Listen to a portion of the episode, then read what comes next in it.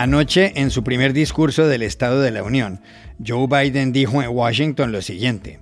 Seis días atrás, Vladimir Putin pensó que iba a hacer temblar los cimientos del mundo libre y que lo iba a poner de rodillas con sus amenazas. Pero se equivocó. Creyó que iba a pasar por encima de Ucrania y del mundo, pero se encontró con una muralla que no había previsto, el pueblo ucraniano. Six days ago, Russia's Vladimir Putin sought to shake the very foundations of the free world, thinking he could make it bend to his menacing ways. But he badly miscalculated. He thought he could roll into Ukraine and the world would roll over. Instead, he met with a wall, of strength he never anticipated or imagined. He met the Ukrainian people. Hoy Dori Toribio nos cuenta desde Washington qué implicaciones tienen las palabras de Biden cuando continúa la invasión rusa a Ucrania y qué efectos tienen en la política nacional estadounidense. Mientras resiste la invasión rusa, Ucrania pide que no bombardeen la histórica Catedral de Santa Sofía en Kiev. Hoy les contamos si hay leyes internacionales para eso y si se cumplen. En el Perú acaba de renunciar otro ministro, Juan Silva, el de Transportes y Telecomunicaciones. ¿Cuánto afecta esto al presidente Pedro Castillo? Hablamos en Lima con el politólogo Omar Aguapara. Hola, bienvenidos a El Washington Post. Soy Juan Carlos Iragorri, desde Madrid. Soy Dori Toribio, desde Washington, D.C. Soy Jorge Espinosa, desde Bogotá. Es miércoles 2 de marzo y esto es todo lo que usted debería saber hoy.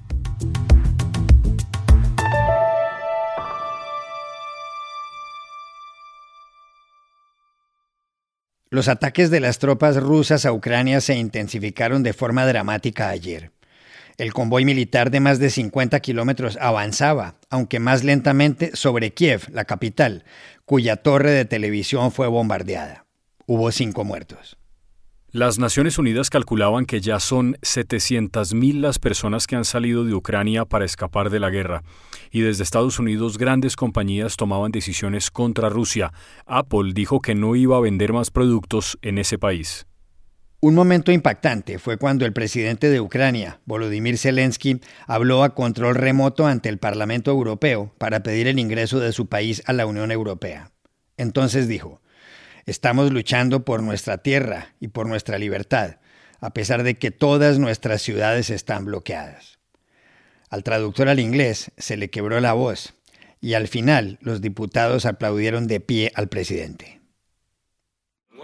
We are fighting just for our land and for our freedom.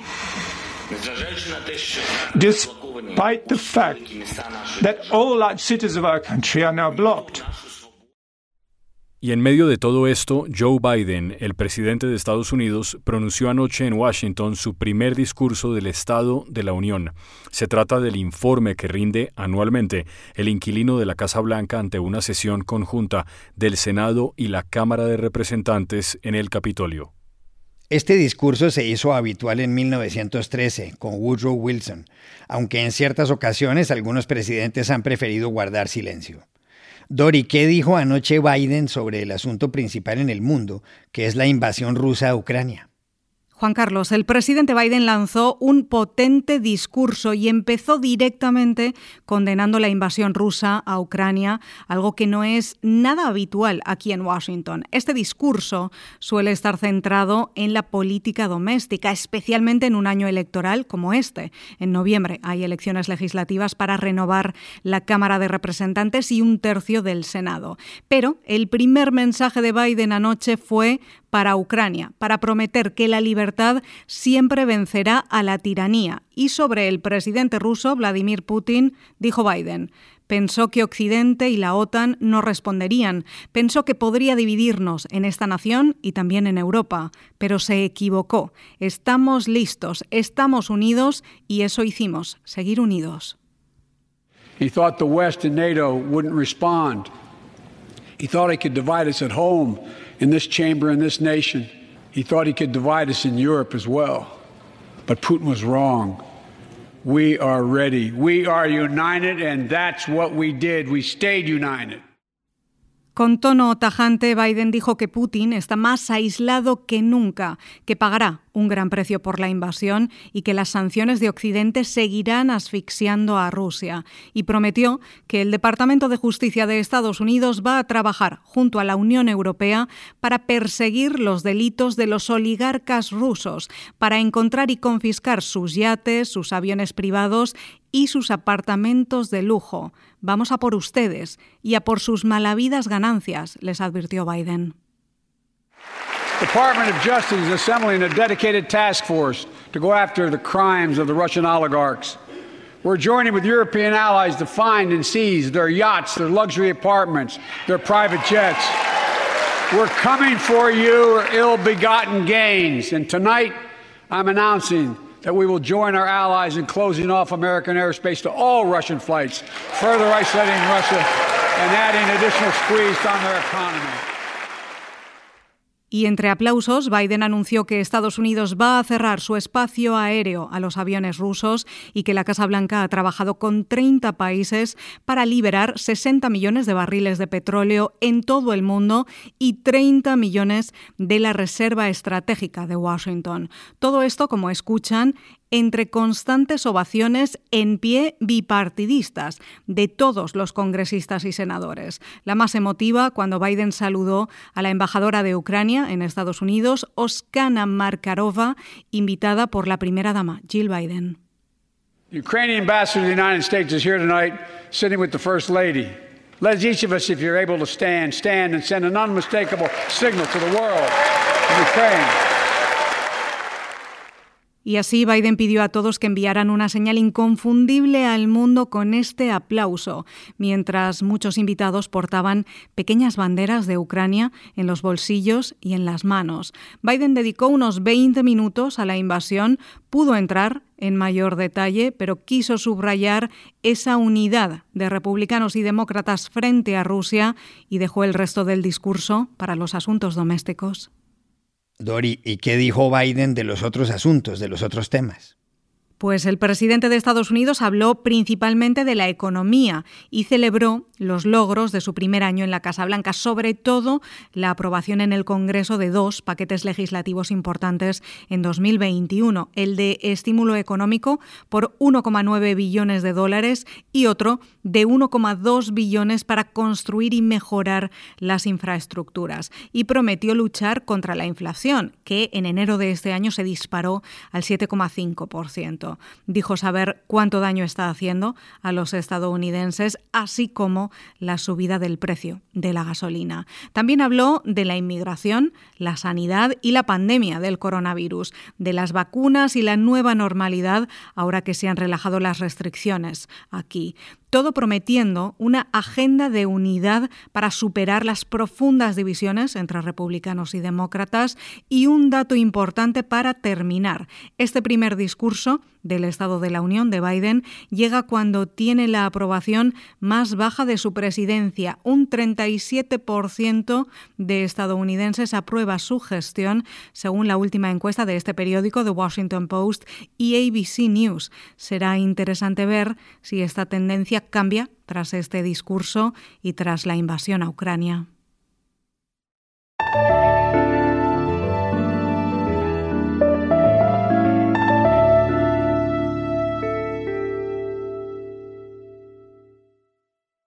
Aparte de la pérdida de vidas, del incalculable drama humano y de los daños materiales, Ucrania está pidiéndole a Rusia que no acabe con su patrimonio cultural. Por eso mismo, su embajada ante la Santa Sede solicitó ayer que se proteja la Catedral de Santa Sofía en Kiev. Esa catedral, cuyo nombre viene de la de Estambul, tiene mil años, Iragorri. Dicen que empezó a construirse por orden de Yaroslav el Sabio, príncipe de Kiev, o de su padre, Vladimir el Grande, que se convirtió al cristianismo. El coro de la catedral es conocido. Suena así.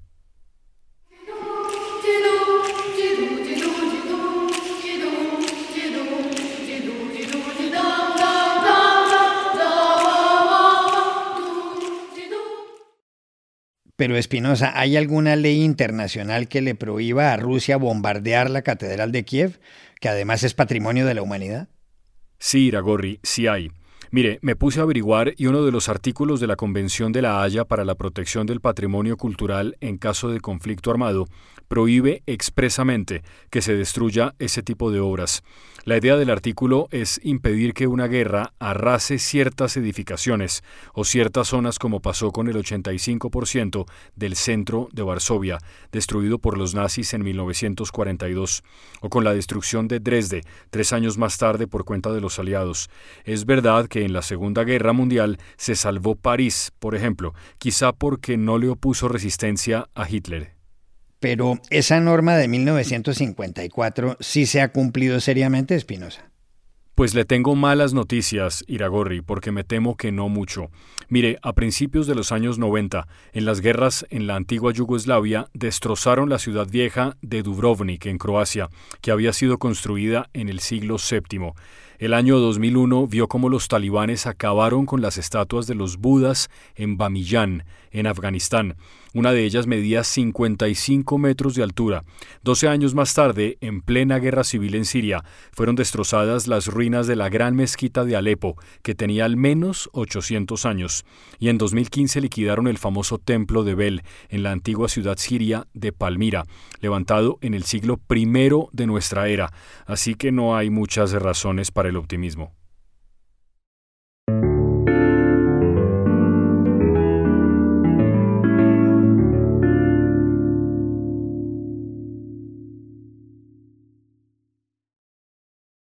El lunes renunció otro ministro en el Perú. En esta ocasión fue el de Transportes y Telecomunicaciones, Juan Silva, cuando el Congreso discutía una moción de censura en su contra.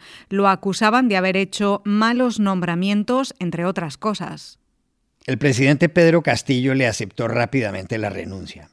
Y así crece el número de ministros que se han ido en sus siete meses, siete de gobierno lleva cuatro presidentes del Consejo de Ministros, cuatro ministros del Interior y tres de Defensa y de Relaciones Exteriores. Pero ojo, porque Castillo y Silva han sido acusados de corrupción ante el Ministerio Público. Una empresaria que colabora con la justicia, Carolín López, dijo que montaron una mafia de contratos en el ministerio junto con compañías de capital chino. ¿Afectan políticamente a Pedro Castillo la renuncia de Juan Silva y las acusaciones en su contra reveladas por el diario El Comercio? Se lo preguntamos ayer en Lima a Omar Aguapara, director de Ciencia Política en la Universidad Peruana de Ciencias Aplicadas UPC. Bueno, en términos políticos, eh, complica bastante el panorama del presidente porque lo implica directamente en un caso de corrupción. Eh, el, testimonio de la colaboradora eficaz lo ubica él a la cabeza, al presidente de una mafia, como bien señalas, en, un sector clave ¿no? del Ejecutivo. Pero la diferencia con presidentes que han visto forzados a renunciar o que han sido vacados en el pasado es que esta vez el presidente Castillo tiene eh, aún los votos en el Congreso para evitar una moción de, vacancia. Además de la propia bancada, eh, parecen estar involucrados en estos casos de corrupción algunos congresistas de otras bancadas. Eh, y es esa especie de coalición precaria pero estable lo que le da cierta posibilidad al presidente de evitar el camino que han seguido otros presidentes peruanos en el pasado. En términos políticos, entonces, estas eh, eh, eventuales mociones de vacancia que se, puedan, que se van a discutir próximamente eh, tienen un camino cuesta arriba, porque por el momento el, el, presidente parece estar con los votos necesarios para sortear, políticamente al menos, esta nueva crisis que vivimos en tan solo siete meses de gobierno.